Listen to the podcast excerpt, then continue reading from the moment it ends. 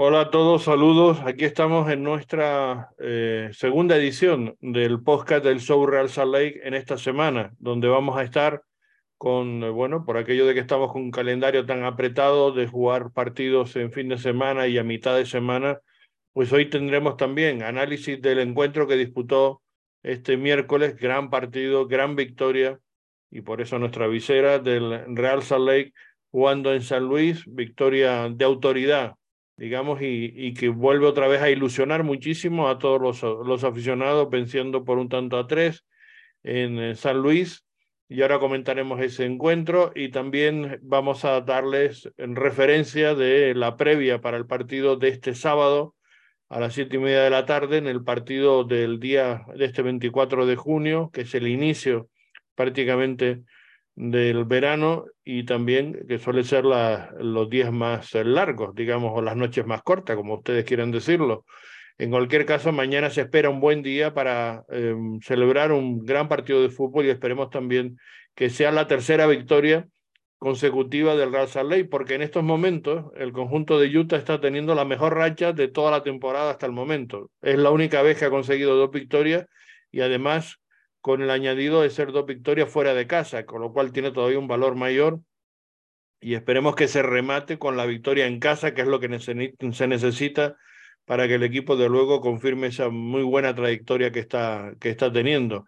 Y eso que sin tener todavía todas las nuevas adquisiciones, las nuevas incorporaciones de los jugadores que se hará después del 4 de julio, una vez que se eh, abra la ventana de las nuevas adquisiciones, de las nuevas transferencias para todas las franquicias de la Major League Soccer. Antes que nada, el saludo de Carlos Artiles, quien les habla, de Alex Nápoles, que está aquí con nosotros y que vamos a acompañarles para hacer posible este podcast más breve de lo habitual, pero que te esperemos que les guste por todo el contenido que les vamos a ofrecer, porque no vamos a incluirles también, si podemos tener, no tenemos fallos o problemas técnicos, una entrevista que hacíamos esta mañana en el entrenamiento que hacía el Real Salt Lake con Marcelo Silva, que sin duda alguna es una de las novedades para el partido de mañana y que va a jugar. Tengo el 11 ya que yo creo que les puedo avanzar por las pruebas que hizo en el entrenamiento de esta mañana.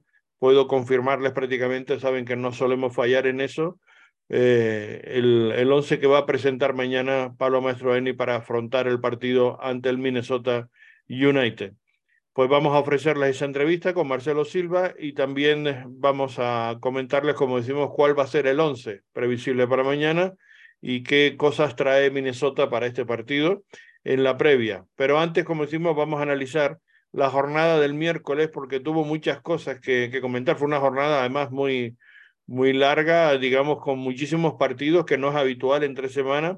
Pero claro, veníamos de, de, de jornadas anteriores de la fecha FIFA donde no se habían jugado muchos partidos, por eso se acumularon muchos para este miércoles y también para este fin de semana, donde la mayoría de los equipos estamos ya, digamos, entrando en la segunda fase de la liga. Ya han jugado mínimo 18 partidos, ya saben que hay un total de 34 los que juega cada franquicia en la liga regular.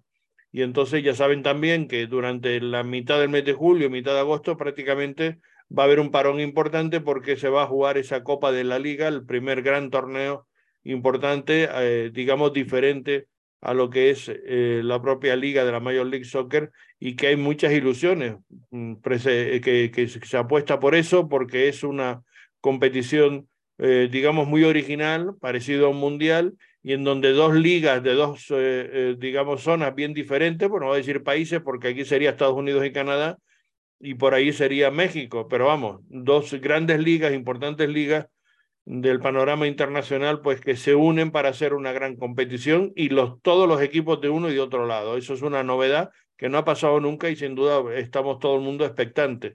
Si a eso le añadimos, pues que el mejor jugador del mundo va a venir y va a debutar precisamente en la primera jornada de esa, de esa Copa eh, de las ligas, pues realmente, mm, bueno, pues se presenta espectacular con lo de Messi, que, que por cierto, Alex, todos sabíamos que iba a ser un boom. Mm, yo lo dije aquí, no me quiero poner medallas, pero tuve dos años insistiendo en que era seguro que iba a venir porque tenía claro que era un win-win y está siendo un win-win, pero no solamente un ganar-ganar para los dos lados, es decir, tanto para la Major League Soccer como también para el propio jugador.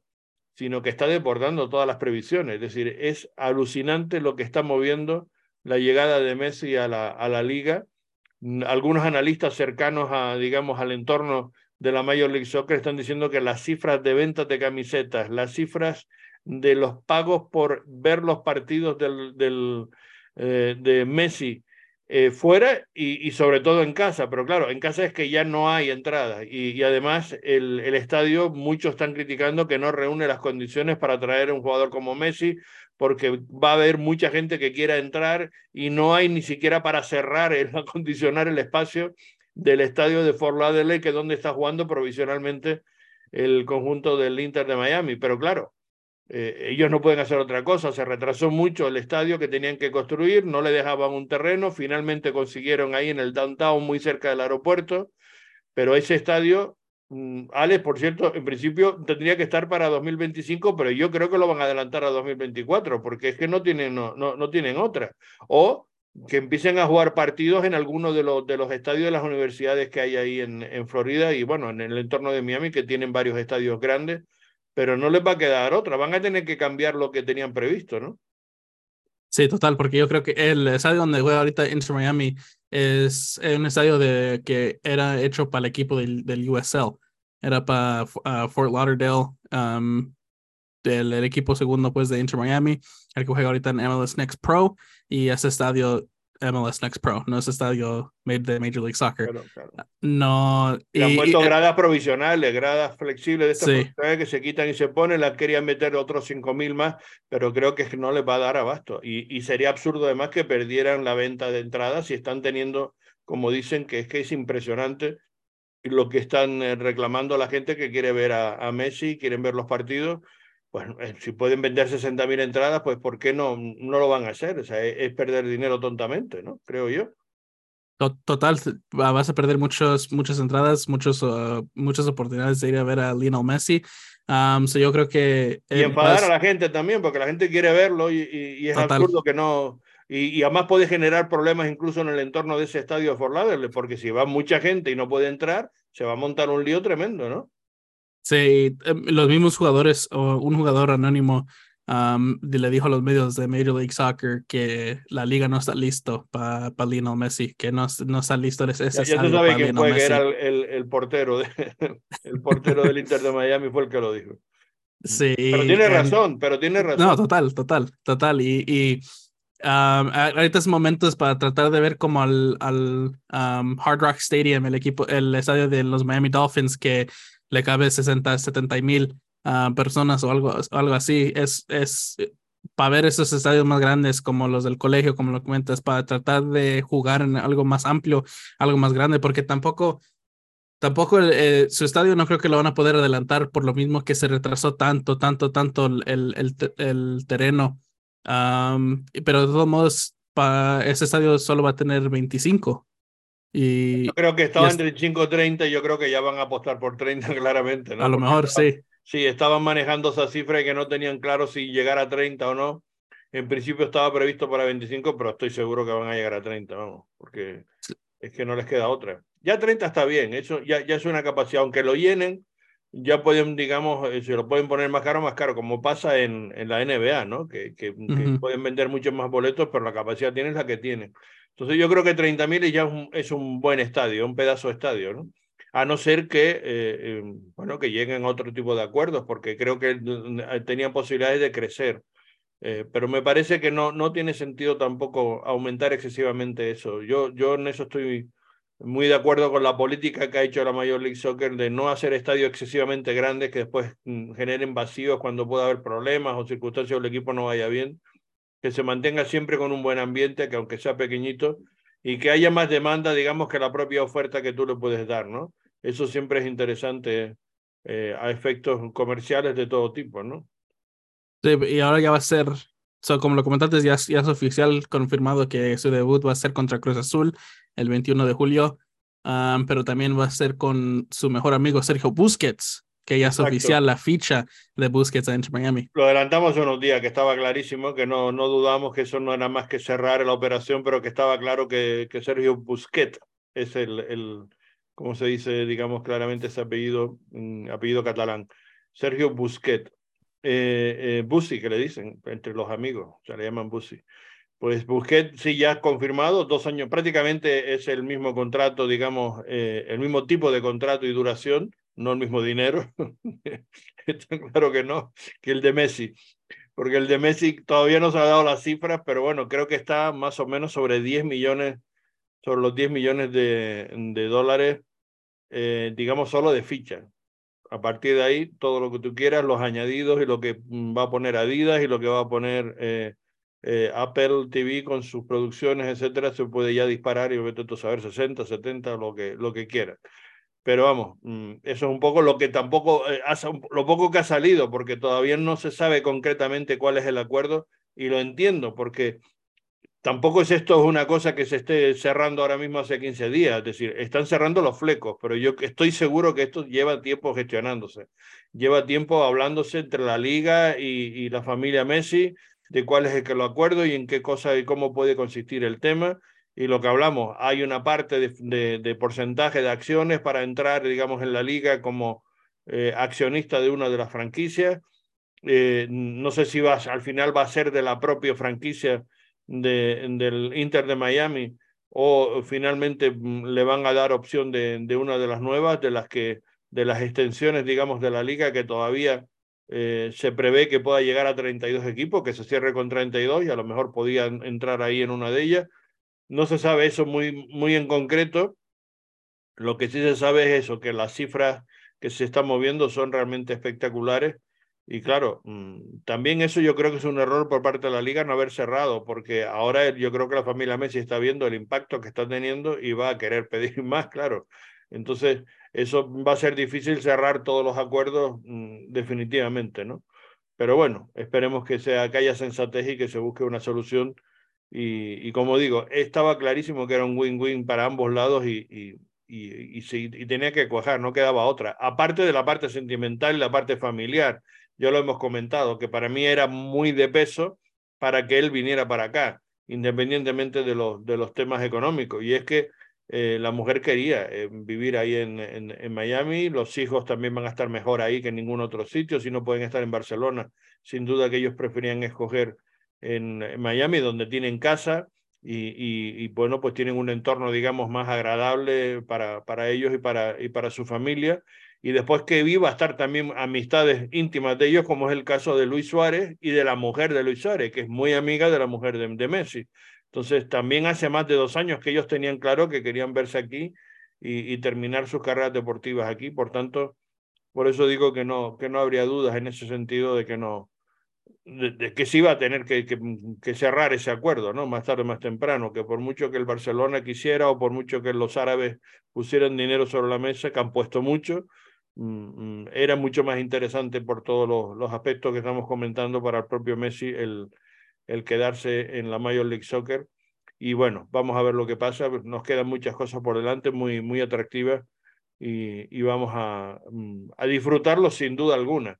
Y después añadimos que se ha confirmado hoy, eh, digamos de manera definitiva, que el Mundial de Clubs de la FIFA, que va a tener un, un, nuevo formato de 32 equipos, va a ser muy interesante porque va a propiciar que, por ejemplo, con CACAF no haya uno, sino que puede haber dos o tres, con lo cual hay muchas posibilidades de que haya un equipo de Major League Soccer eh, en ese Mundial de Clubs, pues se va a celebrar por primera vez en 2025 y va a ser también en Estados Unidos.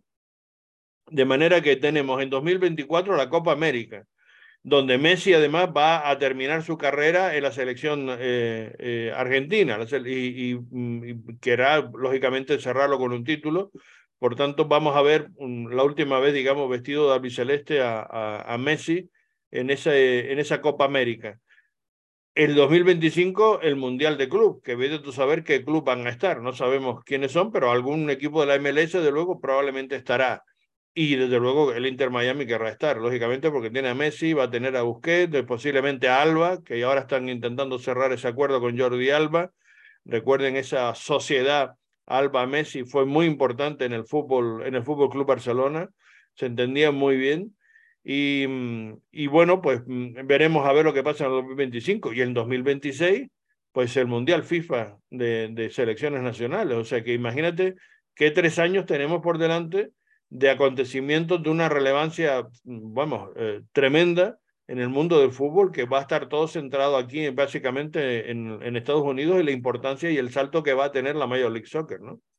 Y creo que no es no lo último que va, que va, que va a ser aquí, uh, porque ahorita está puchando mucho la Federación de los Estados Unidos para tratar de traer el Mundial 27, 2027 de las mujeres aquí a los Estados Unidos y también las Olimpiadas del 2028 van a ser aquí en los Estados Unidos. Eso va a ser unos años muy grandes de deporte y de fútbol aquí bueno, en los lo Estados que está Unidos. Ya, eh, lo que está dado es que en el 2030, ¿no? Son, los, son las Olimpiadas Blancas de nuevo en Salt Lake City. sí, y la, está, las de verano. Eso está cerrado. Está, ahora quieren traer las de verano también para 2028. Sí, wow. exacto. So va a ser va a ser muy interesante lo que tanto, tanto años de deporte allí. Tienes el, el, mundial, tienes el mundial de clubes, tienes el mundial de las mujeres, luego las dos olimpiadas. no, no, y en las olimpiadas hay fútbol, además, mucho fútbol y fútbol sí, importante. Exacto. Wow. Pues, pues, bueno, vamos a ver qué. El año que viene, además, también nosotros tenemos el, el, la incorporación de lo, del, del conjunto de los Royals, de las Utah Royals, que estamos también muy ilusionados con eso con el inicio de su nueva aventura, de la segunda etapa, digamos, el segundo ciclo de, de las Utah Royal en, aquí en Utah, y también estamos muy emocionados por, por ello. O sea que bueno, y lo que sí estamos emocionados, y sobre todo, es en el Real Salt Lake, porque mmm, la victoria del 1-3 no es solamente la victoria, sino cómo se consiguió, con qué autoridad, con qué dominio, digamos, del partido. Hubo momentos del encuentro donde realmente el Real Salt Lake estaba jugando a un nivel de fútbol altísimo y ellos estaban hasta divirtiendo con el balón, ¿no? Lo estabas notando, sobre todo esa jugada espectacular del, del pase, digamos, a la asistencia de tacón de, Michael Chan para el remate de, de, de Damir Kreila, que el segundo fue realmente impresionante, una jugada previa de Luna, en, fin, eh, estamos viendo, eh, eso como digo, el mejor momento del, del Real Salt Lake ¿Y quién lo iba a decir después del comienzo de temporada tan complicado que se ha tenido, no? Sí, total. Y, y más fuera de casa. Es la mejor racha en toda la historia del club que ha tenido Russell Lake fuera de casa. Van nueve partidos seguidos en todas competiciones con Open Cup y con MLS, donde no ha perdido un partido fuera de casa. Y además, por solo la quinta vez en la historia del club, han ganado tres seguidos fuera de casa. Ganaron Austin, ganaron en DC y ahora ganaron en St. Louis. Eh, y también yo, creo que le da más mérito por todo lo que está haciendo fuera de casa también. Sí, sin duda alguna. Eh, además, ahora mismo, el Real Salt Lake no es el mejor equipo de la liga, pero sí es el mejor equipo de la liga fuera de casa. Es el único que tiene cinco victorias en liga y es un, bueno, pues un dato también, un hecho tremendo. Y estamos, insisto, a mitad de temporada prácticamente todos los clubes están sobre los 18 partidos, 18, 19, 17, es decir, estamos más o menos en el ecuador, digamos, de la fase regular y el equipo está en su mejor momento, sin duda alguna. Y, y, y es un buen momento para estar en un buen momento, porque, eh, bueno, el año pasado arrancó muy bien, se hizo un inicio espectacular y después se, se aflojó y se pinchó digamos, a mitad de temporada. Después se remontó un poquito al final, se volvió a recuperar un cierto nivel, pero se pasó, digamos, un mes de junio, julio, agosto bastante malo, con, con muchos problemas de, de, de, todo tipo, ¿no? Y después la incorporación de jugadores que llegaron tarde, etcétera, ¿no? Este año estamos viendo que es justo al contrario, ¿no? Estamos viendo que se inició mal, por, bueno, el equipo estaba, digamos, un poco reencontrándose, había todavía jugadores lesionados, pero sobre todo es porque el equipo digamos, no, no terminaba de, de, de, de, arrancar bien. Y sobre todo hubo un momento clave donde eh, el, eh, Pablo se dio cuenta de que el sistema 4-2-3-1 no funcionaba. No funcionaba, lo probó con varios jugadores, con varios, de varias maneras y tal, y no terminó de funcionar. Y entonces se fue al 4-4-2, mano de santo, porque eso ha sido, no lo ha cambiado en, todo, en toda la temporada a partir de que el equipo empezó a arrancar y a funcionar mejor, las líneas bien juntas, presionando arriba al balón, está jugando a eso y además el equipo lo está haciendo muy bien, está sabiendo a qué jugar, está entendiendo lo que está pidiendo Pablo Mastroeni y cada día está jugando mejor.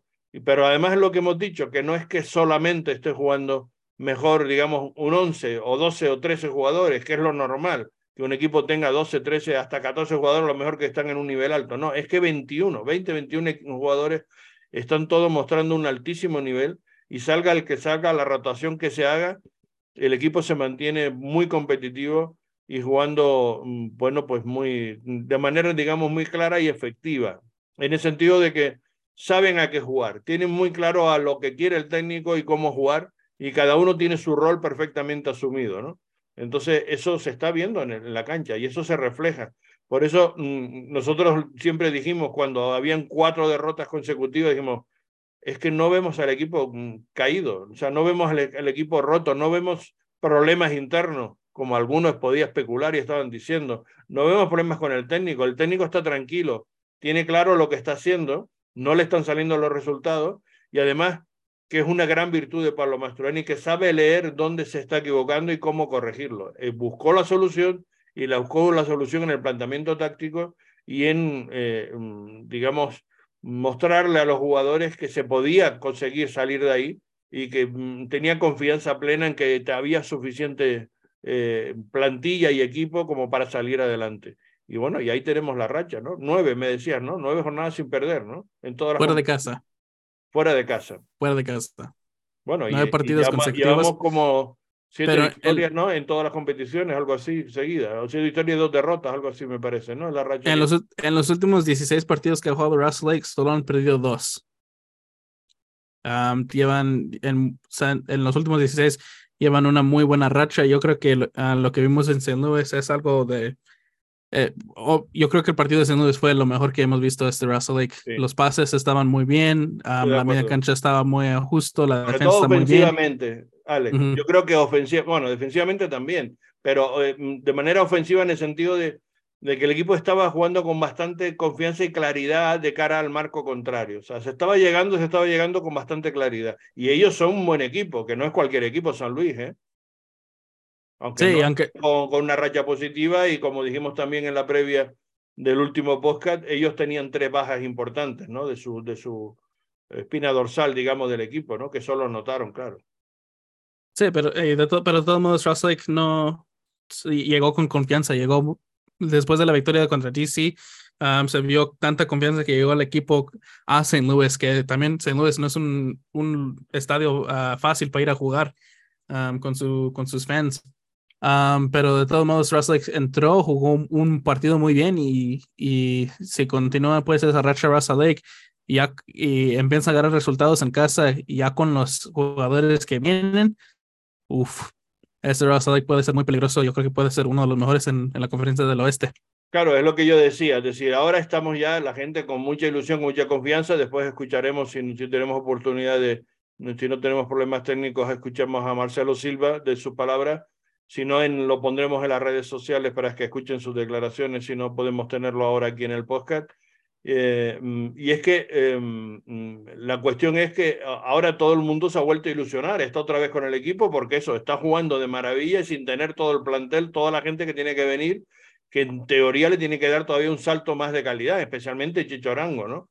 Que yo creo que va a venir como anillo al dedo para, para, para este proyecto, para, para este equipo y para lo que resta, ¿no? Está entrenando muy bien, hoy estaba también con el equipo, eh, haciendo piña, ya conociéndose eso va a ser muy importante porque va a tener un mes prácticamente casi una pretemporada, Chicho, con el equipo para adaptarse, para arrancar, digamos, la segunda parte de la, de la liga y, lo que es esa, esa competición que ya hemos comentado, la League Cup, tan importante, donde Real Salé va a llegar en muy buen momento, en muy buena forma. Por tanto, lo que digo es que hay que aspirar a todo. O sea, hay equipo ahora mismo para aspirar a todo. Es que esa es la realidad. O sea, ¿cuántos equipos hay en la Major League Soccer con el nivel de fútbol y con el nivel de competición que está teniendo el Real Saleh en estos momentos. Ya no digo eh, si mira jugador por jugador, etcétera, sino en el estado de forma en que está el equipo.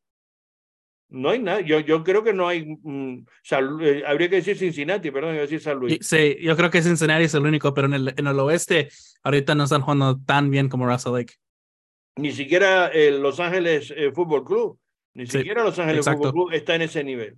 Y San Luis, que era líder hasta hace poco, pues estamos viendo ahora los problemas que está teniendo, las lesiones, etcétera. Y San Luis sí es el equipo que no le ha pasado al Real Salt Lake, que cuando se le mm, cae uno o dos jugadores, el equipo, mm, se le, sobre todo jugadores importantes, el equipo baja el nivel, porque no tiene quien sustituir. Y eso es algo que sí tiene el plantel del, del Real Salt Lake, que es que mm, ya lo hemos comentado, las rotaciones, y va a haber rotaciones mañana, ahora comentaremos la lista de, de eso, que hay muchísimos cambios con respecto al último partido en San Luis, porque lógicamente la alineación prácticamente la repitió, la misma que ganó también ante el DC United, pues volvió otra vez a repetir prácticamente en San Luis, ¿no? Hubo solamente eh, dos variaciones, me parece, ¿no? La, la demás mm, fue prácticamente el mismo equipo, ¿no? Sí, creo que las únicas que me fue McMath y um, Gómez. Beavers, que entró, eh, digamos, en la portería por Zach McMath y después en, en la media cancha, Gómez. ¿no? Sí, Gómez no jugó. Exacto. Gómez que no, que no jugó y entró Bertín y después entró Chan. Sobre todo Chan en la segunda parte arrancó de manera espectacular porque fue protagonista en, en el inicio de esa segunda parte y, y fue fundamental lo, lo, que, lo que él aportó ahí, tanto de, en el rendimiento, digamos, eh, de, de cierre de banda y defensivo, con el, como en la parte, también en la parte ofensiva. Qué pena que le falte un poquito más de, de visión de remate, digamos, de gol, que ahí, ahí pierde un poquito porque no es un rematador, lógicamente, eh, Chan, aunque ha hecho algunos goles este, este año. Pero, pero vamos, desde el punto de vista de claridad de fútbol, como ese pase magistral que dio a, a, a, mm, Damir vamos, eh, eso demuestra que eso, que, que tiene un, una visión de fútbol realmente que a mí por lo menos me encanta, porque mm, a mí me gustan muchísimo los jugadores que no se complican, que ven el fútbol fácil, que, que, buscan siempre soluciones para resolver, digamos, situaciones complicadas de la manera más sencilla, ¿no? Y ese es el fútbol del, del cubano. Y, y, a mí eso me, me, me, gusta muchísimo. Bueno, pues en esa formación, como digo, para este partido en San Luis fue prácticamente, como digo, la misma. La única eh, diferencia estaba precisamente en esa, en esa banda.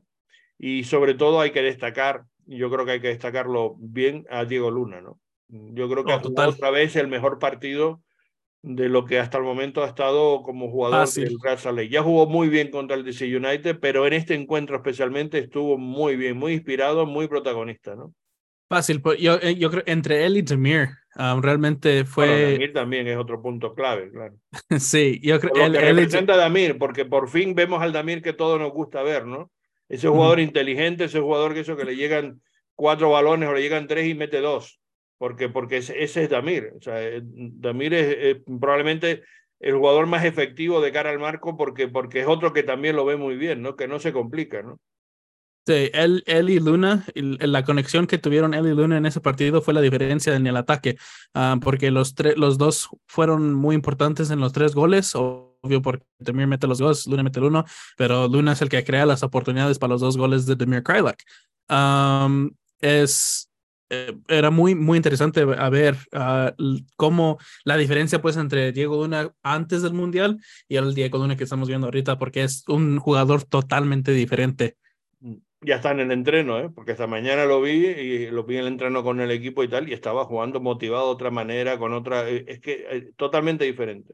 Sí. Totalmente- ha venido cambiado y, y le ha dado confianza al técnico y él está respondiendo a esa confianza que le está dando de una manera espectacular y va a jugar mañana. Mañana va a jugar de titular y va a estar en de, digamos, de enganche en, ese 4-4-1-1, que es la única variación, digamos, en vez de jugar con dos, yo creo que mm, se explica mejor diciendo que es un 1-1, ¿no? Es un media punta y un punta lo que, lo que pretende hacer eh, para el partido de, de, mañana. Bueno, lo que normalmente hace, porque también Damir hace esa función.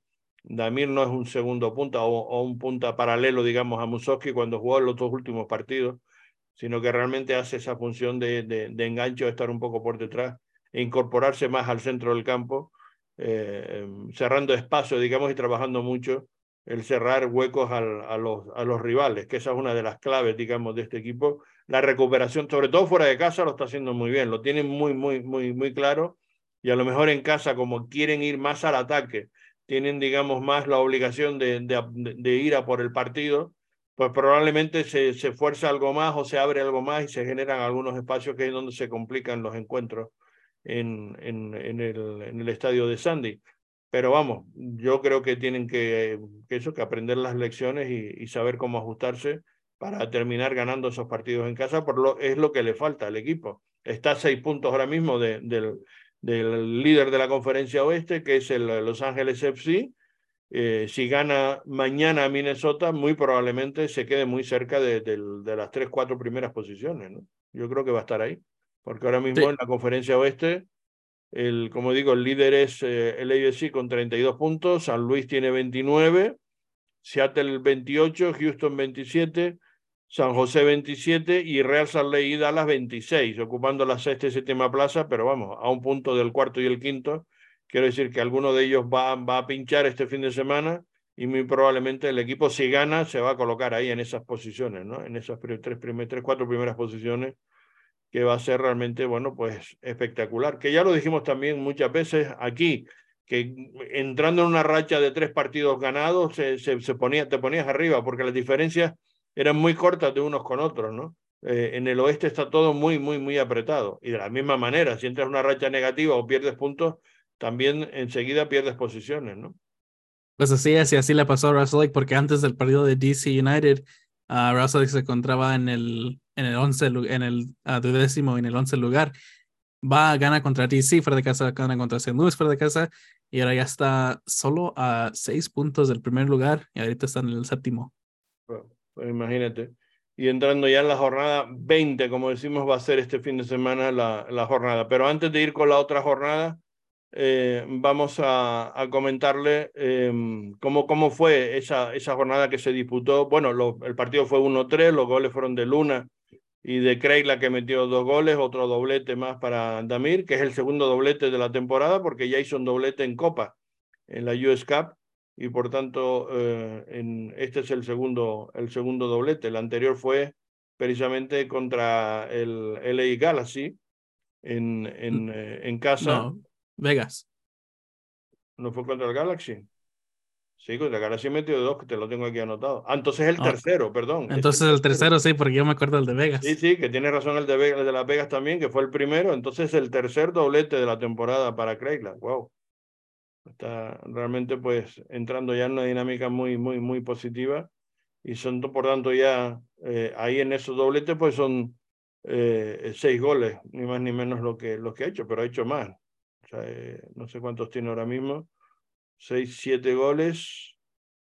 Ocho, ocho goles me parece que tiene. Bueno, pues entrando ya en, en, en, en, las, en los números de él, porque él suele estar por sí. encima de los 10 goles. Él está en 12, 13, 14 goles por temporada como mínimo. Y él no es un goleador, pero sí aporta muchísimo, tanto, como digo, en, en, anotar como también en asistir. O sea, en eso es un jugador tremendamente importante y, y como también hemos comentado muchas veces, era un jugador, bueno, es un jugador franquicia del, del equipo. El, el, año pasado no pudo jugar prácticamente en un, casi ningún partido, jugó mal, con, con muchos problemas físicos, y, y, y, sabíamos que la mejor, el mejor fichaje del equipo era recuperar otra vez a Damir. Y, y, afortunadamente lo estamos recuperando. Estamos viendo al mejor Damir, como tú decías, y además la conexión con el chaval, con Diego Luna, está empezando a ser especial. Con Musowski también, ¿eh? Se entiende bastante bien con Dani Musowski. Y yo creo que yo creo que Danny Musowski es un jugador que no um, está un poco bajo de, de la escena, pues no no no no está hablando no estamos hablando mucho de Danny Musowski, pero lo que está haciendo Musowski en esos últimos partidos es muy importante. Creo que lleva cinco goles y cuatro asistencias en los últimos diez partidos. Um, en muy buena forma que ahorita también se está encontrando Musowski.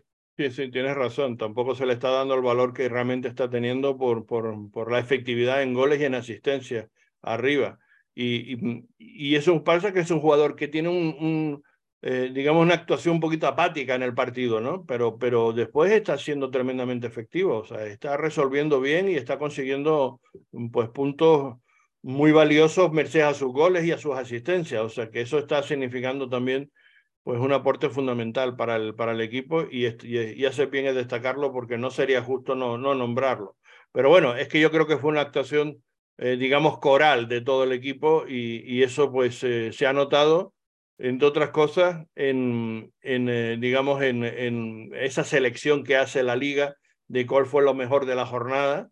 Y bueno, pues ha sido especialmente destacado el equipo a Damir Kreilak, porque es uno de los, de los eh, del once titular, digamos, de la liga. Voy a ver si les puedo poner el cuadro para los que nos están viendo, los que nos están escuchando, pues lógicamente se lo vamos a comentar ahora o, o a descifrar, pero vamos a compartir esa, esa pantalla que la tenemos. No nomás fue Demir titular, pero también se ganó el mejor jugador de la, de la jornada. Exacto, fue el mejor jugador de la jornada, está en el once titular y también está el técnico, Pablo Mastroani, resaltado como el mejor técnico de, esa, de esta jornada eh, 19 y yo creo que también con total y absoluto merecimiento. Y después también se ha destacado a Diego Luna, que estaba, digamos, en el, en el banquillo, digamos, de los, de los jugadores destacados de la jornada, pero en cualquier caso también se le ha reseñado como jugador importante en, esta, en, este, en este encuentro de, de San Luis, que es un, un, resultado, como digo, no solamente es la victoria, sino contra quién y cómo. O sea, es decir, las dos cosas, digamos, también son eh, eh, a reseñar e importantes. Por eso se está significando tanto en la propia liga lo que ha representado ese, esa victoria para el Real Salt Lake, por lo dominante, por lo contundente y por ese golpe de autoridad que está dando diciendo, ojo que estamos aquí, ¿no? Y claro, los aficionados estamos viendo, ojo que están aquí, pero encima sin toda la dinamita que tiene por detrás con lo que va a venir. Es decir, que, que es que todavía queda eh, un salto de calidad que tiene que dar el equipo y, que estamos convencidos que lo va a, proponer, como digo ya, como un candidato a todo, sinceramente. Yo creo que ahora mismo podemos ilusionarnos y lo podemos decir. Por el nivel de fútbol que estamos viendo, por el nivel que están los, los jugadores, esperemos que no haya muchos lesionados, porque eso puede ser lo que marca la diferencia. Pero mm, en la dinámica que está el equipo, Ahora mismo hay que aspirar a todo, tanto en la Copa de la Liga que viene ahora como en, en, en los playoffs y en que puede aspirar a ser campeón este año. ¿Por qué no? Como decía Chicho, cuando le decían, bueno, ¿qué, aspiración tiene? ¿No? Exacto lo que iba a decir. No, te, iba, te, iba, a comentar, no sé si se acuerda que, que cuando estábamos en la conferencia de prensa, la primera cosa que dijo Chicho fue que ¿por qué no este año? ¿Por qué no podemos ser campeones este año?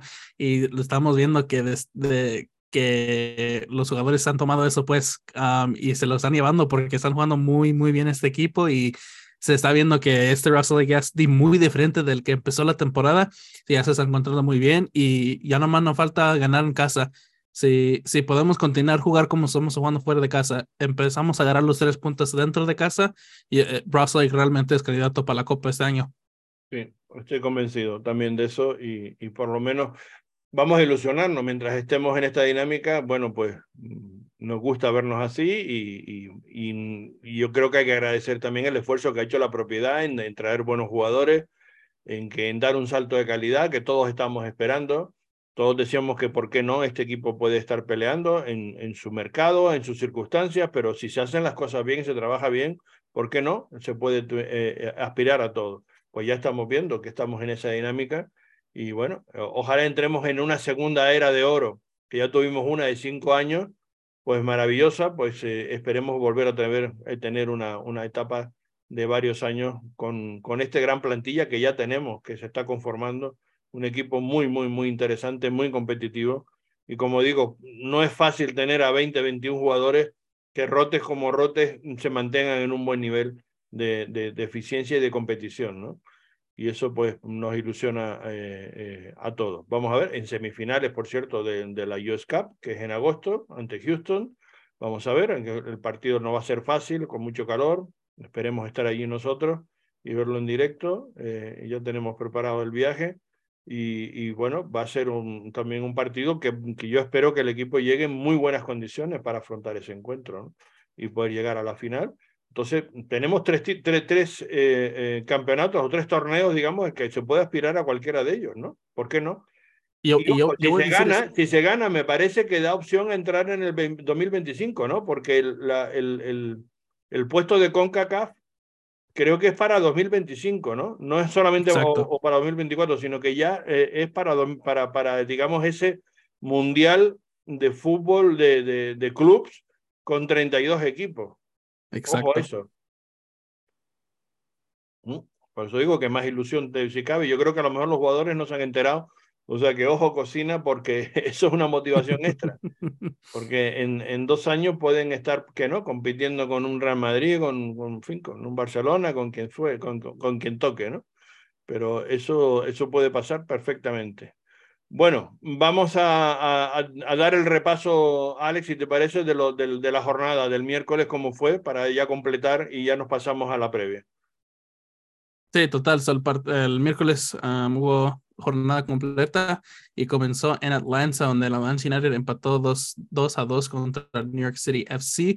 New York que se puso enfrente en ese partido dos veces, pero Atlanta respondió dos veces. Gol al minuto 95 para empatar ese partido 2-2 el final en Mercedes-Benz Stadium. Cincinnati que bate el récord. Tremendo. No han perdido ni un partido en casa. Llevan 10 partidos seguidos ganados en casa, que no equipo en MLS lo ha hecho. Cincinnati ganándole 3-0 al Toronto FC en el TQL Stadium. Uh, Montreal. tremendo lo de Acosta, ¿eh? Sí. Es un jugador que está dulcísimo, está de una efectividad, balón que le llega como tenga más mínima oportunidad, te la clava, pero vamos, es impresionante ese, ese jugador, el, el Lucha Costa, tremendo, tremendo. Y, y es clave, digamos, en, en, en, esta racha de Cincinnati, ¿no? Que, que está teniendo eso, como tú dices, registros récord, 10 victorias seguidas, ya 13 victorias en la, en la temporada, en mitad del año 13 victorias, o sea, prácticamente con dos victorias más ya tiene playoff mm, garantizado. Sí. Con 15 victorias, o sea que a mitad sí. de temporada ya prácticamente tiene garantizado playoff. Ojo que a veces eso también es problemático. ¿Te acuerdas con New England? Que también tuvo un año así, que, que, prácticamente se paseó, después llegó a playoff y pinchó. O sea que eso, eso, eso puede pasar eh, eh, sin, sin, si, digamos, si se dejan ir un poquito, ¿no? Sí, exacto. Yo eh, lo, lo, lo, importante para Cincinnati, yo creo que va a ser continuar eso, pero también es, es un poco similar como Russell Lake ahorita, que muchos de los jugadores ya están en la Copa Oro no están con su mejor central, no están con uno de sus mejores mediocampistas. Um, ahorita están jugadores que se están yendo a la Copa ahora, pero de todos modos está compitiendo bien ese equipo de Cincinnati. Um, so es muy interesante y muy bueno um, ese equipo de Cincinnati y me, encanta lo que le ha pasado a Lucho Acosta ahí con, con el equipo de Ohio. Uh, Montreal que, les ha ganado, que le ganó 1-0 al Nashville. Um, un poco sorprendente. Uh, Montreal sí. ya está encontrando su forma también. Está ganando partidos y Nashville, que es uno de los mejores ahorita en el, en el este, um, perdiendo en Canadá. Uh, New York Red Bulls que empató 2-2 contra Charlotte. Charlotte que estaba ganando ese partido 2-0 y New York Red Bulls le pudo dar la vuelta al partido, ganar el empate y ganar punto en casa. Orlando que empató 2-2 contra Philadelphia. También un partido donde Orlando uh, se puso por enfrente dos veces y luego Philadelphia pudo empatar el partido dos veces, pero golazo que se echó el Brujo Martínez um, sí. para empatarlo la segunda vez um, también en los últimos minutos del partido. Lo vi en los highlights espectacular. Por cierto que es el tercer partido de empate a 2-2, curioso también la jornada. Sí. ¿no? Tres partidos con, con empate a dos, a dos tantos. Muchos goles en, este, en esta jornada. Sí. Um, Houston, hablando de goles, Houston que le puso una goliza de 4 a 1 a San Jose, un partido que estaba muy cerca para comenzar, creo que estaban 1 a 1, luego de allí Houston que um, no perdonó y le pudo meter 4 al equipo de San Jose y Houston que está jugando también uh, muy buen fútbol ahorita en este momento. Rouse Lake que le ganó 3-1 a St. Louis. El partido de Colorado contra Vancouver que no se pudo jugar por temas de, del ambiente. De uh, muchas, ¿no? uh, muchas tormentas. Mm. Muchas tormentas ahí en Colorado y no se pudo jugar ese partido. Todavía no anuncian cuándo se va a jugar, uh, pero por ahorita um, Colorado contra Vancouver fue um, suspendido. Sí. Um, LA Galaxy, que otro de 2-2. Otro, otro. LA Galaxy que empató 2-2 contra el Sporting Kansas City. Uh, Alan Pulido, que también está teniendo una racha muy buena ahorita para el uh, Sporting Kansas, pudo meter el gol, el primer gol. Uh, Galaxy que empató el, eh, empató el partido y luego se puso por delante 2-1. Um, y a los últimos minutos, Alan Pulido, que agarró un penal, lo pudo meter y empató ese partido 2-2 Kansas contra el LA Galaxy. El Kansas ya LA... ha salido de ese momento de crisis, ya está en competición, está 11 con 21 puntos, pero no está lejos, digamos, de, de meterse en, en postemporada. O sea, que está a un solo punto de Vancouver, por ejemplo, aunque Vancouver tiene eh, dos partidos menos, no tres, porque ya Kansas tiene 20 jornadas eh, disputadas, sí. Sí, y, um, hace mucha diferencia cuando no está lesionado, pues Alan Pulido y sí. Gary Kinda, ahí sí. los dos DPs de, de Sporting Kansas. Um, LAFC que le, ganó 1-0 a Seattle, aún ya despertado LAFC después de su mala racha, um, después de perder la CONCACAF Champions League. Um, ya se llevan dos victorias consecutivas, esta vez por 1-0 contra el Seattle Sounders. Fue un partido, un poquito feo. Sí, yo, yo lo vi ese partido y un partido un poquito feo. Para dos equipos que, que tienen buen nivel y que deben ser equipos que den otro, otro tipo, digamos, de, de espectáculo, ¿no? Pero no están pasando ninguno de los dos buena racha, a pesar de que están arriba en las posiciones en la conferencia, pero ninguno de los dos está jugando bien. Sí, yo creo que le falta un poco a los dos, pero es al, al, final están ganando los resultados que necesitan para quedarse arriba, pero no están en su mejor momento, y pienso yo. Eso también es, es, un dato, ¿no? Que si jugar bien están sacando resultados. y eso es lo que hace equipos buenos. Uh, un partido sorprendente en que Chicago Fire fue a Portland y le pudo ganar 2-1 a los Portland Timbers. a Chicago que también ahorita se está entrando una racha muy interesante uh, ahí en la tiene buen del Este. Es que Chicago tiene buen equipo, o sea, no, no se ha entendido nunca teniendo buen plantel porque nunca, eso sí que nunca tienen buenos resultados en general, ¿no? Siempre han tenido problemas. Sí, sí, ahora se están entrando en una buena dinámica y parece que jugadores como Shakiri están jugando mucho más mejor que, que, estaban jugando antes y Chicago se parece que puede dar, puede, puede dar algo esta temporada. Um, y por último, Austin que le ganó 3-0 al FC Dallas um, en el Q2 Stadium en Texas. Mm.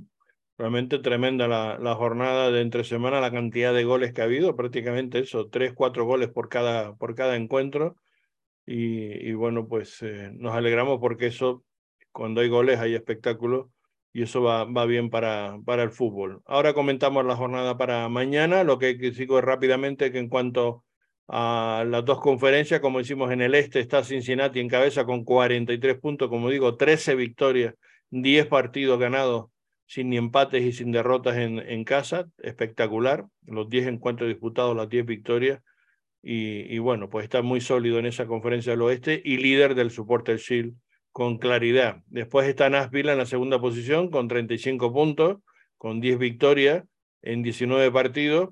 El New England eh, Revolution está tercero con 33 a 2 puntos de Nashville y a 10 puntos de Cincinnati. O sea, el tercero está a 10 puntos del primero en la clasificación del este. Es tremendo lo, de Cincinnati.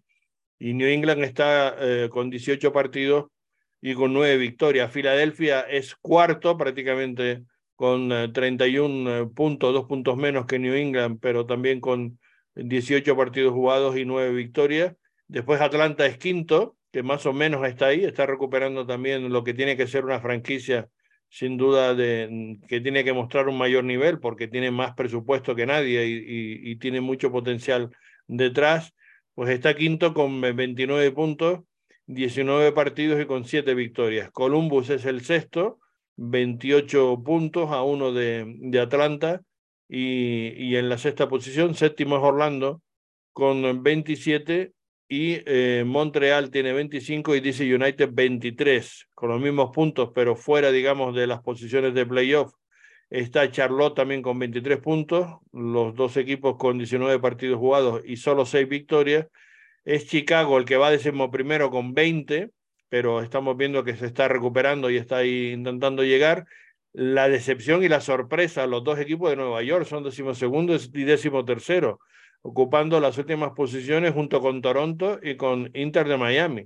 Es decir, las franquicias probablemente más potentes o una de las más potentes de toda la liga y están metidos en las últimas posiciones, ¿no? Sobre todo lo de Toronto. Lo de Inter Miami tiene mayor explicación en el sentido de que ellos han estado más planificando con la posibilidad de que llegara Messi y, y eso los, los, ha, mm, bueno, digamos, un poco despistado, por decirlo de alguna manera, de la franquicia, ¿no?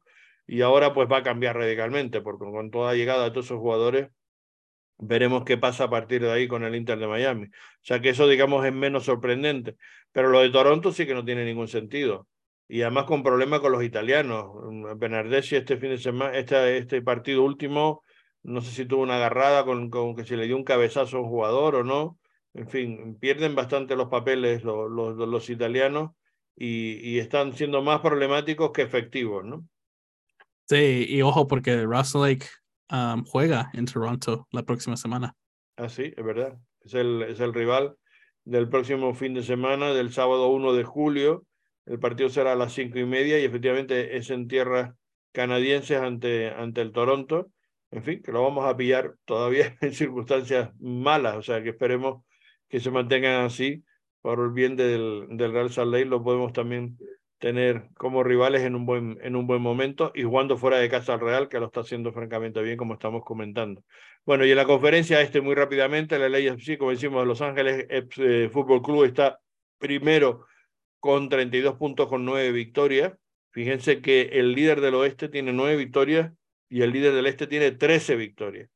Es decir, una diferencia de 4 a estas alturas de la liga.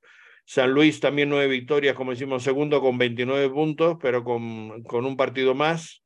El Seattle Sounder está con 28, muy apretado todo, como decimos en el oeste, tercero, con ocho victorias y con 19 partidos jugados. El Houston Dynamo se ha metido ya ahí en la cuarta posición con 27 puntos junto con San José, después de ganarle a San José y de golearlo, pues le ha hecho ponerse por delante y están ahora cuarto y quinto con 27 puntos con 18 y 19 partidos jugados. El Houston ya tiene 8 victorias y, y el San José 7. Por detrás está Dallas y Real Salt Lake ya, ambos con también 7 victorias con 26 puntos, es decir, un puntito menos que Houston y San José, o sea, todo apretadísimo, y dos puntos menos que el Seattle Sounders, que es tercero, y tres con respecto a San Luis, que es segundo. Por eso digo que con una victoria mañana del Real Salt Lake, pues puede probablemente meterse en la tercera cuarta posición como mínimo, ¿no? Puede estar ahí en esas posiciones dependiendo de los demás resultados.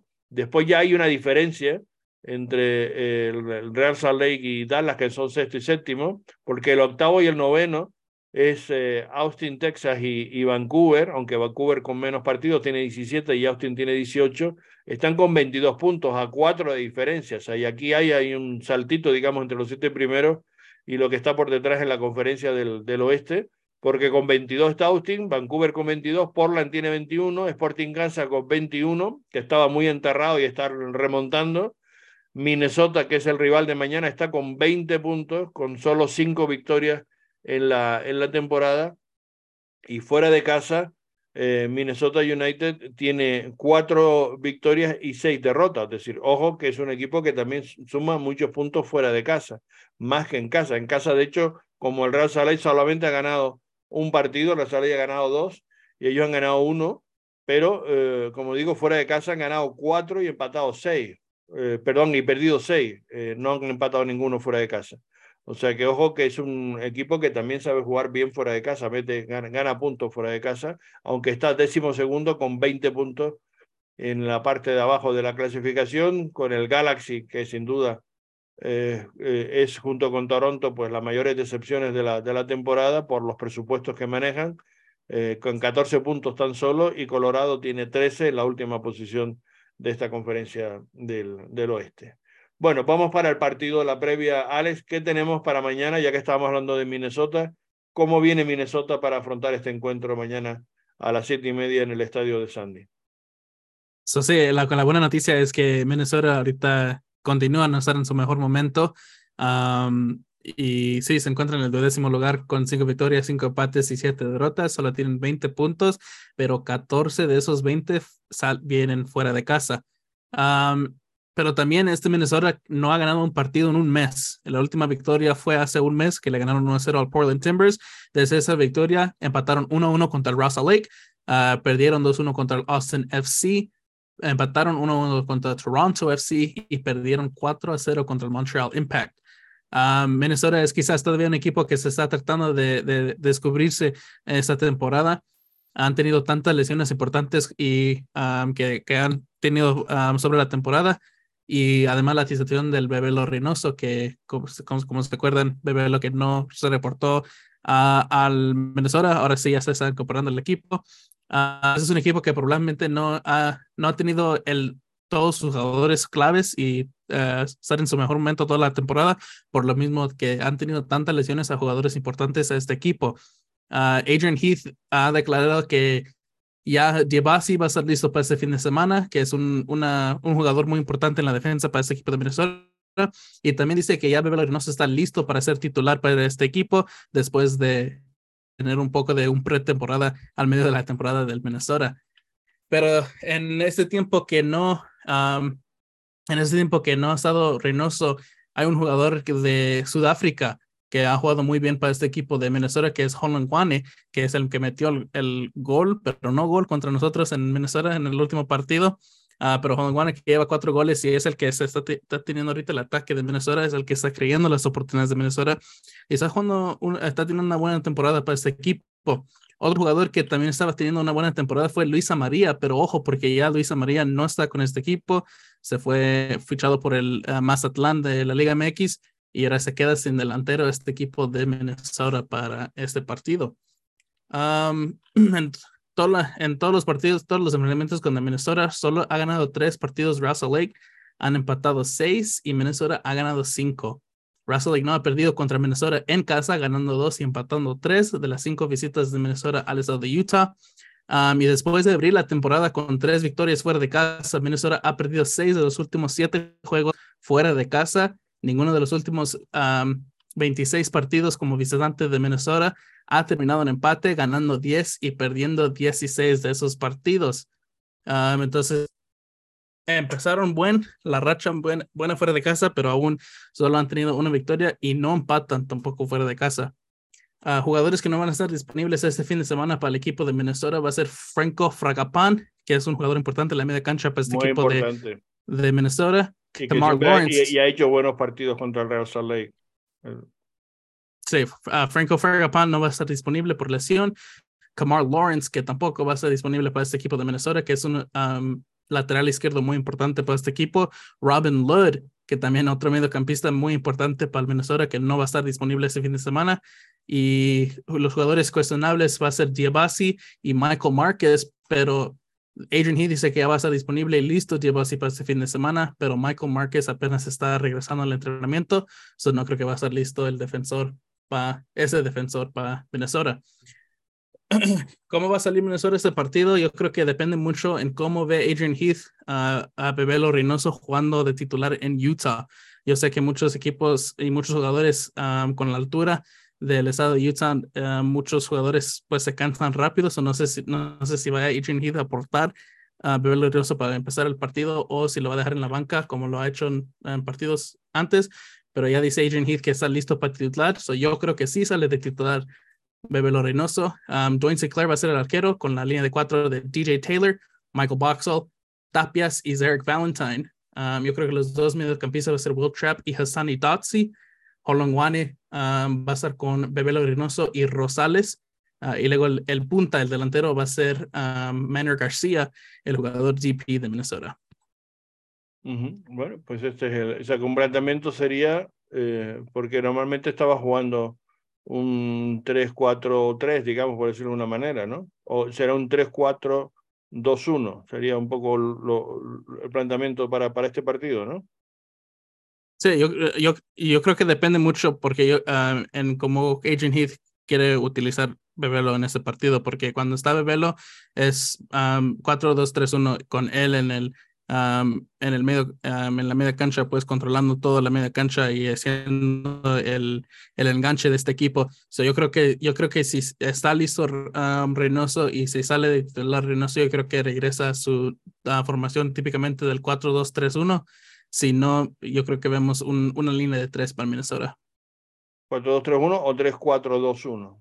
Porque yo 4-2-3-1. que tengo, tenía puesto por aquí eh, un, uh, un, partido, es decir, un, un planteamiento, una alineación probable, digamos, de algunos comentarios que habíamos hecho y, y a mí me salía que él estaba utilizando esa formación de un 3-4-2-1 pero que claro que se convierte después en, en cinco hombres atrás cuando el equipo está eh, eh, contrario está atacando, se, se, se, cierra atrás con cinco, pero normalmente los pone, digamos, en la segunda línea más que en la, en la primera, dependiendo, digamos, de, de cuánta presión hace el equipo contrario, ¿no? Ese es un poco el, el, el factor con el que juega el técnico de, de, de Minnesota que es el, el, único técnico que ha tenido esta franquicia. Lo han mantenido a pesar de no estar con momentos buenos, momentos irregulares y tal.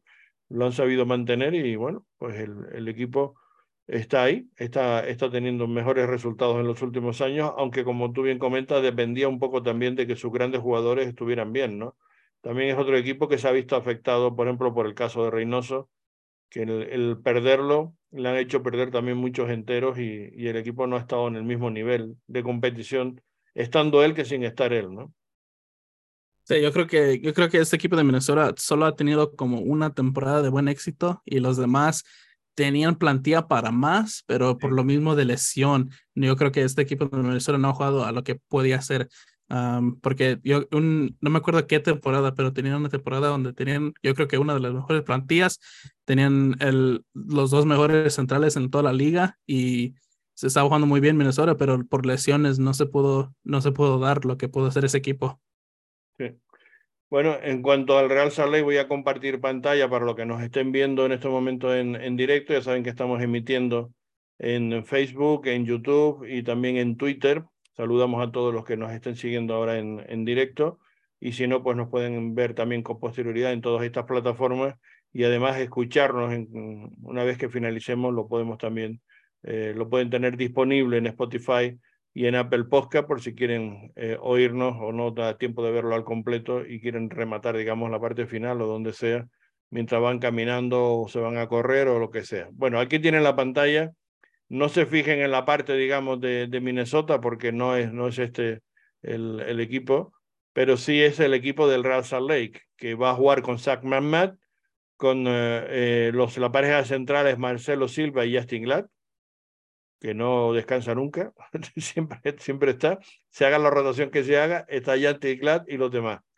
Pues Justin Glad eh, seguirá en, en, en esa parte del eje central de la defensa en las bandas, los laterales va a ser para Brian Oviedo, que vuelve otra vez a la titularidad el Tico, y Bode Davis en, en el otro lado. Eh, después en, el, en la media cancha van a estar Pablo Ruiz y, y Brian Ojeda, que vuelve después de su eh, participación internacional con la selección de Paraguay.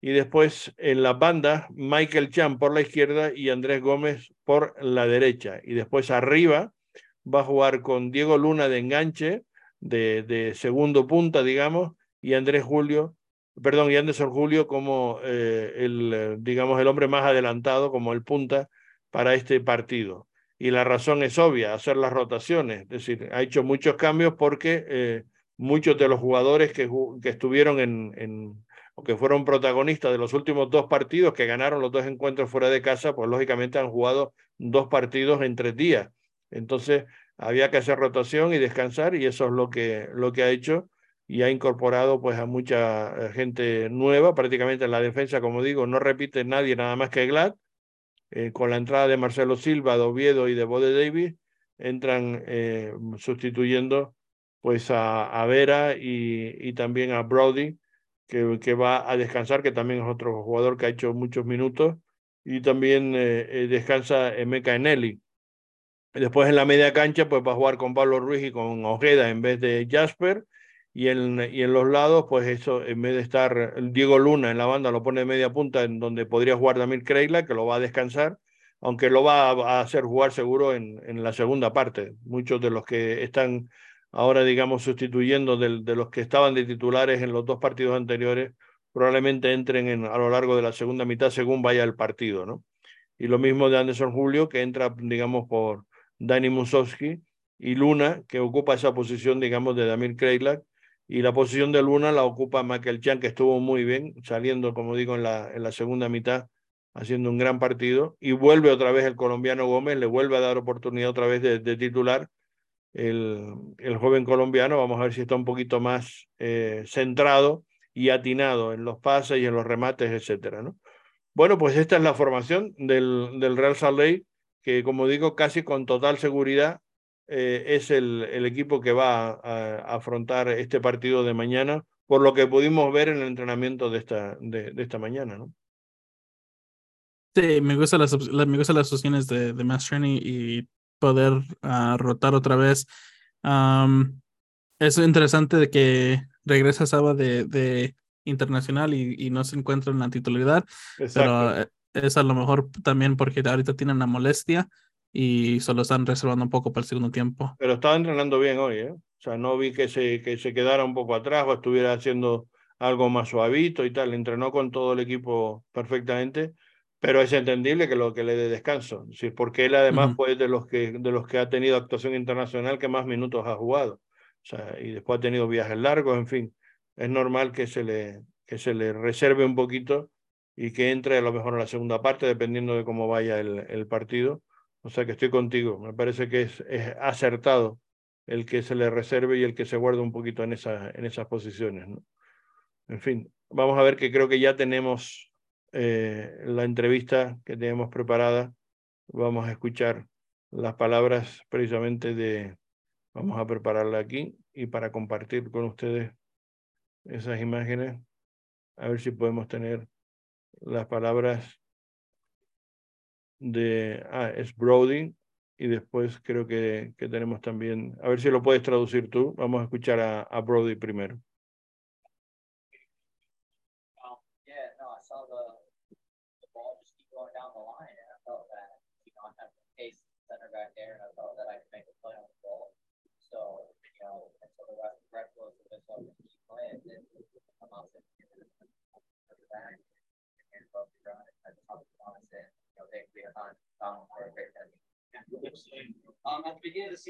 ¿Lo escuchaste?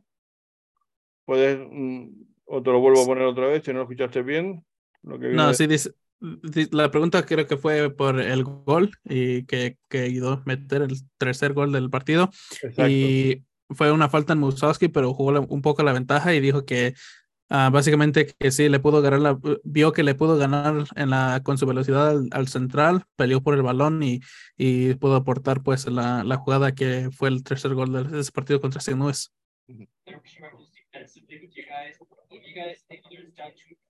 defensively,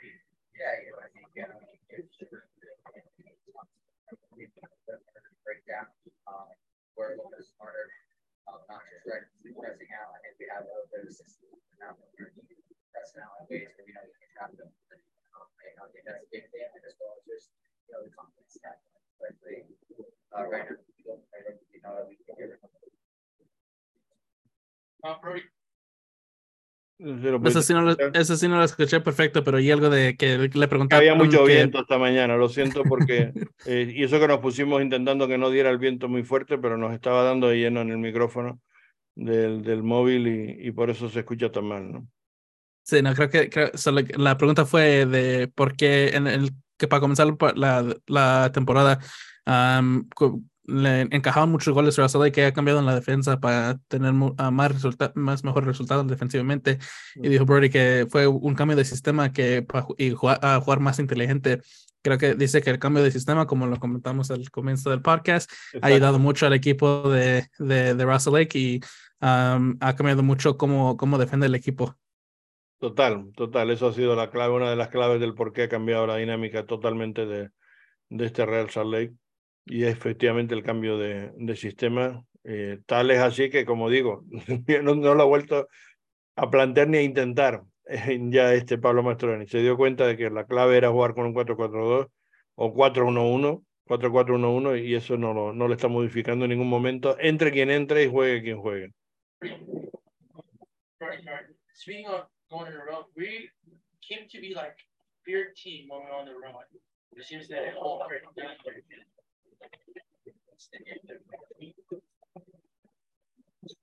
Lo siento, el ruido es tremendo, pero estaba preguntándole por qué el equipo juega tan bien fuera de casa y, y, no, y los problemas que está teniendo en casa. La pregunta va por ahí.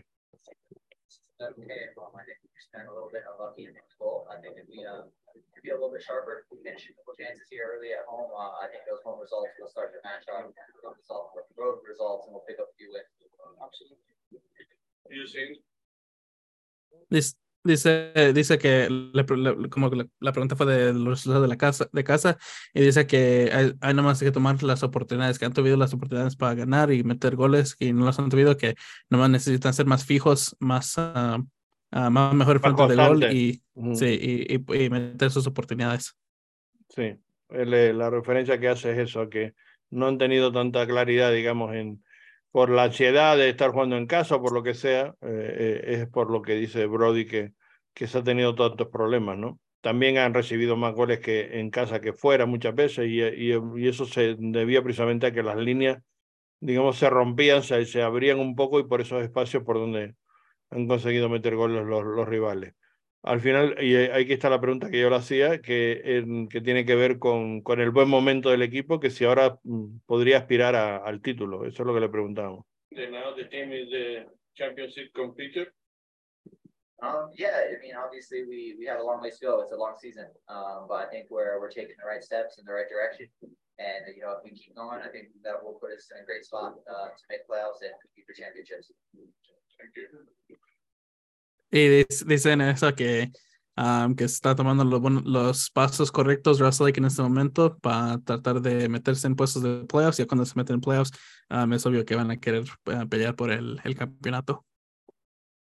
Bueno, vamos a escuchar ahora, voy a ponerles también la pantalla compartida eh, las palabras de eh, que ya lo tenemos aquí, que esperemos que podamos verla en, completamente, de Marcelo Silva, que sin duda es una de las grandes, eh, digamos, protagonistas para mañana, de, de, de, las presencias de un jugador que ha estado ausente en los últimos partidos, porque un problemita de espalda, y ahora nos comenta él cómo está él de, de eso y, y en fin, las valoraciones sobre el, el, equipo.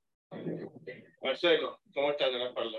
No, bien, bien, la espalda ya, eh, por suerte llevo un tiempo bien, así que nada, ya listo para, para mañana, intentar sacar un buen resultado aquí en casa, que va a ser muy importante por, por los resultados que estamos teniendo últimamente. Está difícil ser titular, ¿no? Porque está el equipo jugando a un nivel altísimo. Sí, no, pero eso está bueno, eso, eso es eh, lo que hace que una plantilla sea competitiva, eh, y que cada partido, cada entrenamiento seamos mejores, eh, eso solamente lo puede hacer la competencia que hay dentro, dentro de, del equipo. Este, así que eso es un punto positivo, lo veo como algo positivo para nosotros.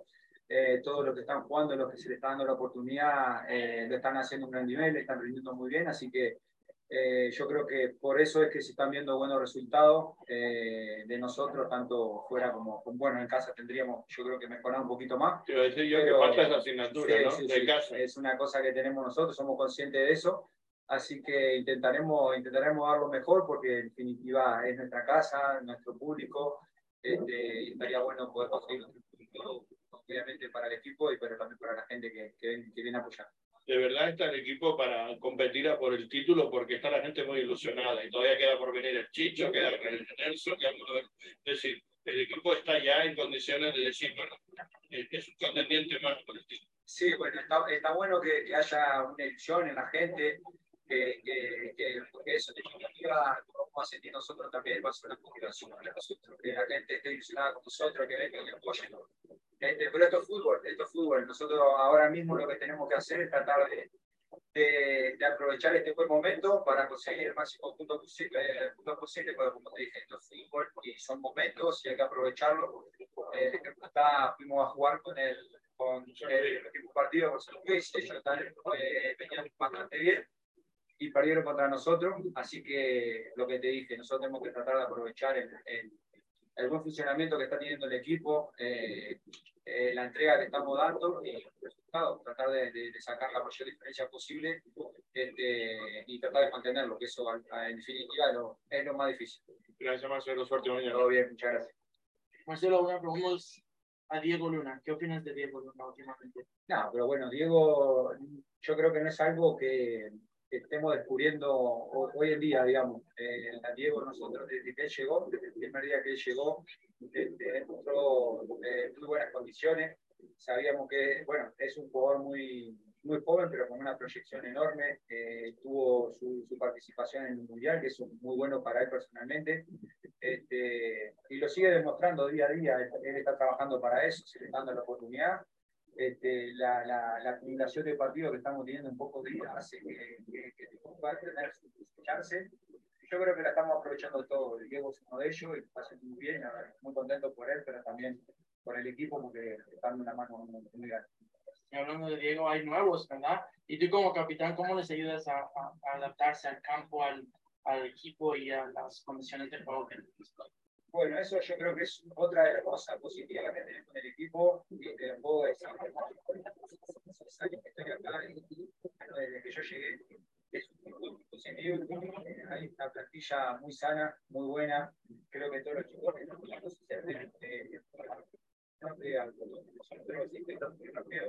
y eso también es, es algo que tiene la plantilla. Eh, lo mejor de todos nosotros para que se lo mejor posible y para que solamente estén pensando en fútbol y puedan dar lo mejor. Yo creo que eh, en ese aspecto lo estamos haciendo muy bien también y, y bueno, yo creo que también te lo pueden decir los chicos que han venido. Eh, yo creo que, que ellos han sentido muy bien desde que llegaron y esperemos que eso siga. Las últimas dos. A Mastroni, entrenador del de partido, ¿qué, qué, ¿qué, opinión tienes de eso? Y bueno, yo creo que ese es un, es un premio al trabajo que se está haciendo también y está bueno que, que, que se le reconozca. Eh, estamos consiguiendo, bueno, él está consiguiendo junto con nosotros este, cosas muy difíciles en, en, esta liga, como conseguir eh, tanto resultado positivo a, a, a, de visitante, eso es muy difícil ya el hecho de puntuar en, en, este, en esta liga universidad está haciendo muy bien de, de visitante. Este, y como te dije, creo que está bueno que, que, aunque sea un pequeño reconocimiento, que se le reconozca buen trabajo que está haciendo. Y es como te digo, eh, esto no son, no son cosas individuales eh, lo que estamos haciendo para que nos vaya bien, sino que es algo grupal y los resultados se ven no solamente dentro de la cancha, con la bonita, digamos, con que le toca entrar, sino con la gente que también tenemos en torno de entrenador y cuerpo técnico que están haciendo, yo creo un buen trabajo y se está reflejando adentro de la cancha. La última, por comprometerte un poquito, ¿empezás? ¿Arrancás mañana o no? Mañana, mañana, mañana yo creo que arranco. Ok, creo que arranco. perfecto. Así que nada, bueno, como te dije, eh, como comentamos antes, eh, hay que aprovechar las oportunidades que, que, que se nos están dando. Los partidos que hemos teniendo, eso hace que, que el equipo tenga rotaciones, eh, pero lo más importante, lo positivo de todo es que los chicos que están entrando lo están haciendo en un gran nivel este, y prácticamente no se están notando los cambios que se están haciendo porque que entran los igual o mejor, así que eso está bueno para nosotros y hace que la plantilla mejore cada. Pues sin duda alguna, eh, esa es la clave, digamos, de este Real Salt. Que entre quien entre, lo está haciendo bien, está un buen nivel. Mañana va a haber, como digo, muchas rotaciones, muchos cambios en todas las líneas y, y, y, espero que el equipo pues funcione exactamente igual en un buen nivel.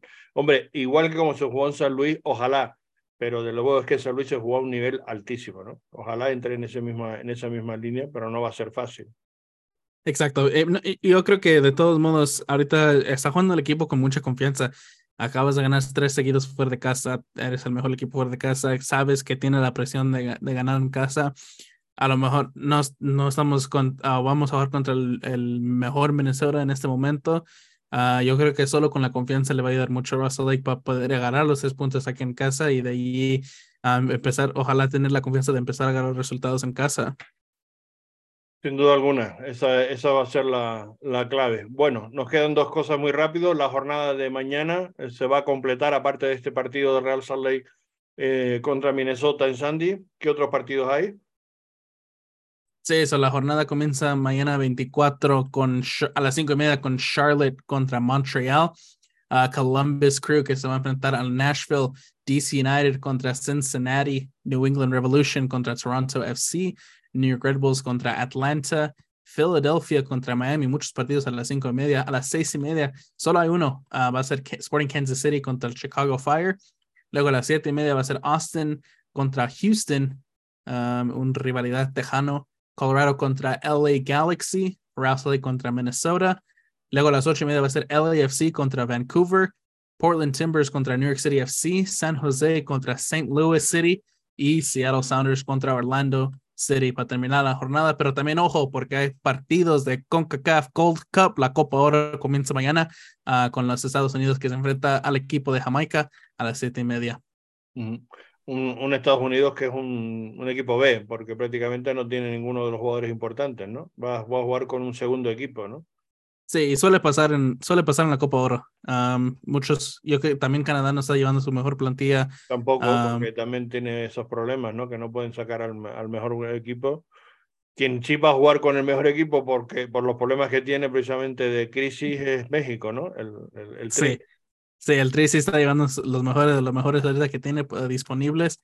Um, so es, va a ser muy interesante a ver qué pasa en la Copa Oro. Obviamente México, Canadá y Estados Unidos son los favoritos. So, a ver, um, va a ser un torneo muy interesante para pa CAF. Sí, y que no le queda otra a México que ganar. Si quiere salir de la crisis, tiene que ganar esta Copa de Oro. Por eso digo que va con todo en, en este torneo. Bueno, acabamos con el Monarchs, que juega este domingo en, en Portland ante el Portland Timber 2, que es uno de los equipos que mejor se le ha dado, digamos, en, en esta eh, MLS Next Pro al equipo del Monarch. De hecho, los últimos tres partidos los ha ganado ya más por goleada. Eh, en, en, el 2022 le ganó 4-0 y 4-2 y en el último partido que jugaron en abril, de este pasado eh, 30 de abril, el, el, el conjunto del Monarch ganó 5-1 a Portland, se le metió una goleada aquí en el estadio de Harriman y ahora el partido se va a jugar ahí en, en Portland, o sea que en el Providence Park veremos a ver qué, resultado da.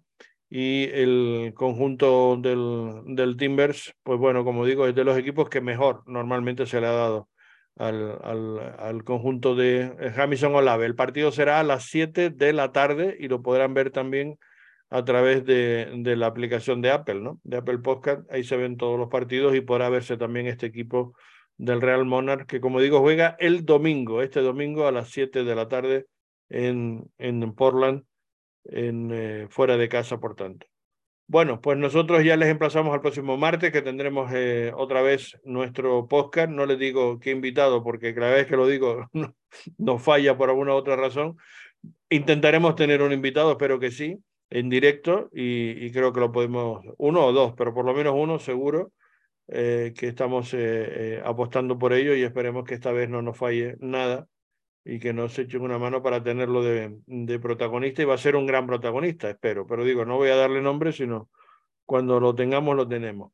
Y en cualquier caso, sí vamos a hablarles, por supuesto, del partido de fin de semana, que esperemos que sea una victoria para el Real Salt que podría ser la tercera y la racha, digamos, se mantenga de, de tercera consecutiva, tercera victoria, que lo puede colocar en las primeras posiciones de la conferencia oeste a este Real Salt Lake, que nos está ilusionando tanto y que estamos viendo que, bueno, que está yendo por un camino espectacular. Gracias, Alex. Y... Sí, gracias, Carlos, y gracias a todos por sintonizar al show Arcel. Exactamente, gracias a todos también. El saludo de quien les habla, Carlos Artiles. Y ahí estamos, ya saben, en directo vamos a estar como siempre. Lo ofrecemos en YouTube, en Facebook y en Twitter o también nos pueden escuchar el audio en el Spotify o en el Apple Podcast o en vídeo también, audio-vídeo, en, en cualquier momento en esas plataformas antes eh, comentadas. Gracias por seguirnos, por estar ahí y volveremos, insisto, el próximo martes. Un saludo para todos. Saludos.